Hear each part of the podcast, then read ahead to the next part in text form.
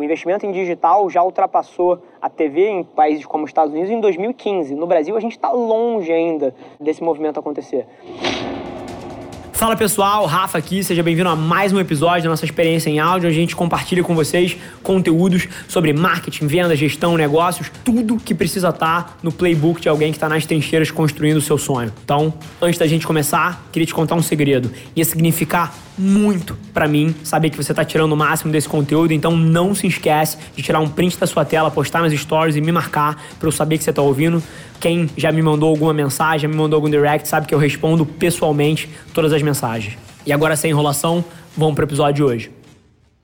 A Avelar é uma agência de publicidade focada em social e digital. Então, basicamente, o que a gente faz é o que toda agência de publicidade fez na história, que é entender aonde as pessoas estão prestando atenção, que no momento atual é dentro do celular, é na internet, é nas plataformas digitais, e conta histórias poderosas o suficiente ali dentro para mover consumo, mover formação de opinião.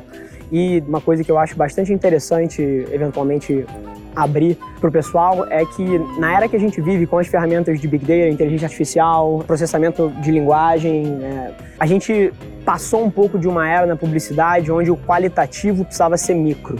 Então, para você pegar a opinião das pessoas de uma forma mais complexa, você fazia grupos de estudo, você testava as coisas dentro de grupos de controle e você estatisticamente entendia que aquilo ali representava a amostra, né? E hoje em dia a gente vive uma era onde existem ferramentas de inteligência artificial, existem formas de você fazer, onde você pode fazer qualitativamente o macro. Então você consegue não só pensar campanhas e pensar estratégias de comunicação com base na opinião de 668 mil pessoas, ao invés do seu grupo de controle de 20, assim como você pode também entender qual foi o impacto da sua campanha ou da sua comunicação na cultura, entendeu? Que as pessoas falaram disso pô, em Pindamonhangaba, em, no Acre, e você consegue monitorar dentro dos diferentes canais o feedback qualitativo das pessoas em escala. Lá na agência, a gente, por tratar com dados que estão abertos para todo mundo na maioria das vezes, né, a gente não está na ponta de experiência interna dentro dos, dos clientes, a gente consegue trabalhar com parceiros de tecnologia. Hoje em dia a gente tem N parceiros de tecnologia e até softwares que automatizam esse processo. E eu lembro até, assim, você está falando de 5, 6 anos atrás, a parte de análise de dados em várias das frentes que a gente toca no negócio, por exemplo, pô, BI, métricas, análise de mídia. Se você volta 5, 6 anos atrás, tinha um, um, papel muito intenso de organizar aqueles dados. Então, isso era uma realidade de qualquer negócio. Hoje em dia, você tem as próprias plataformas evoluindo a um ponto, então pô, você está falando das principais plataformas digitais, você está falando do próprio GA, você está falando da, das próprias plataformas para onde você compra mídia, onde elas mesmas já te entregam esses dados analisados, decupados, organizados, limpos, e isso tem facilitado muito o processo. Então, na agência hoje em dia, existiu alguma migração é, da necessidade de um cientista de dados por analistas de BI muito bons que sejam capazes de ler o que as plataformas entregam para gente. Então lá o panorama é um pouquinho diferente. Não tem muito, muito adicionar. É, lembrar também que por várias vezes é, dentro de uma agência você é muito um passageiro das decisões que as grandes plataformas vão tomar, né? Então assim, elas têm essa pauta como uma das principais pautas, inclusive pô, o Mark Zuckerberg, que é dono do maior grupo do mundo de plataforma digital, ele recentemente lançou um podcast só para debater essa interseção entre as plataformas, os dados e as pessoas na sociedade. O nome do podcast chama Tech and Society, ele está chamando os principais nomes do mundo no assunto para debater essa temática e é um assunto que eu, a gente, apesar de achar que a internet já está madura, que já está na sua escala completa, são os primeiros anos da internet na sua forma final, né? Então eu acho que a regulação é uma coisa que vai amadurecer muito se eu tivesse que dar um pitaco aqui de onde para onde isso está indo, está indo para onde todos os assuntos de propriedade na história foram. Sempre que a gente precisa entender o que vai acontecer para o futuro, eu acho que tem muito valor olhar para trás. E o fato é que os dados são da pessoa, né? Então, no fim do dia, a gente vai cair para um sistema, assim, exatamente como vai ser. É, acho que ninguém aqui pode dizer, mas que a decisão final vai estar tá no indivíduo e ele vai ser o dono daqueles dados. Mas se eu tivesse que agregar mais um ponto de vista, eu diria que os seres humanos eles abrem mão 99,9% das vezes dos seus dados para ter algum benefício em troca. As pessoas não valorizam tanto a privacidade assim quanto a gente acha que elas valorizam. Se aquilo der algum benefício em termos de tempo, se aquilo der algum benefício em termos de monetização, em qualquer tipo de benefício, ela troca. Então, eu acho que existe um, um, um, buzz muito grande, porque as infraestruturas de tecnologia vão ter que se adaptar muito para pedir autorização, como usa, se tem acesso, se não tem. Mas, do ponto de vista do usuário, a propriedade dos dados vai cada vez mais ser das pessoas. Mas a gente não liga tanto para nossa privacidade quanto a gente acha que liga. Essa, essa é a minha visão minha definição de transformação digital, independente de diferentes pontos de vista, é você usar o digital para promover melhores resultados de negócio, né? Então, isso eu acho que toca todas as esferas, todas as camadas.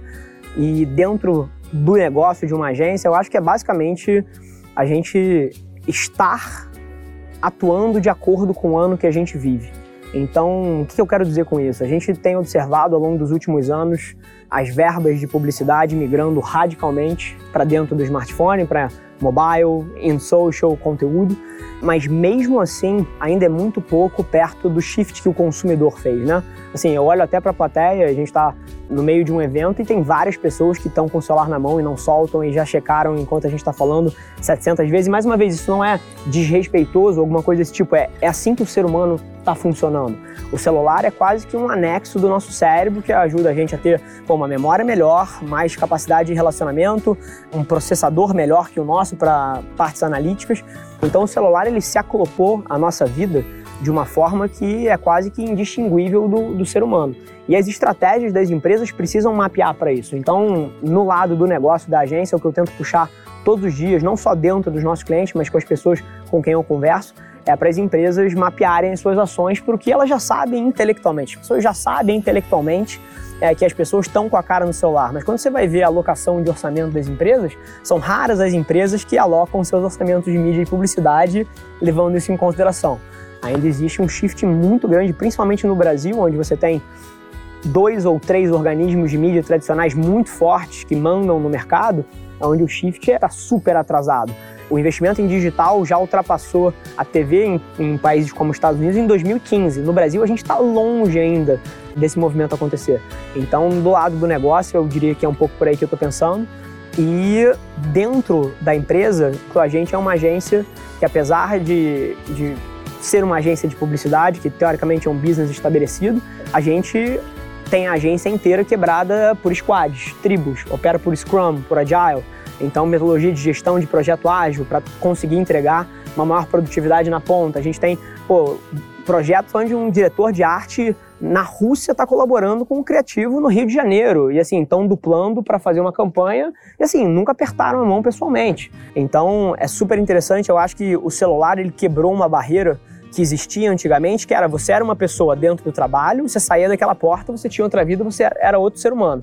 E o celular integrou isso, porque você está no trabalho, você tem acesso aos seus amigos, você está num grupo de WhatsApp, você está checando o Instagram, você está consumindo informação de fora. Assim como também você está em casa e o trabalho te segue, você recebe um e-mail às 11h45 da noite que você precisa responder. Você tem um grupo de WhatsApp que você acorda às 5 e meia da manhã e tem 17 pendências ali para você tratar. Então o trabalho e a vida eles se mesclaram e lá na agência a gente usa de ferramentas digitais para dar para as pessoas que trabalham com a gente a flexibilidade de operar esse novo ecossistema da forma que eles bem entendem, apoiados por sistemas, apoiados por software, mas dando autonomia baseada em metodologia para conseguir que isso não vire um caos, né?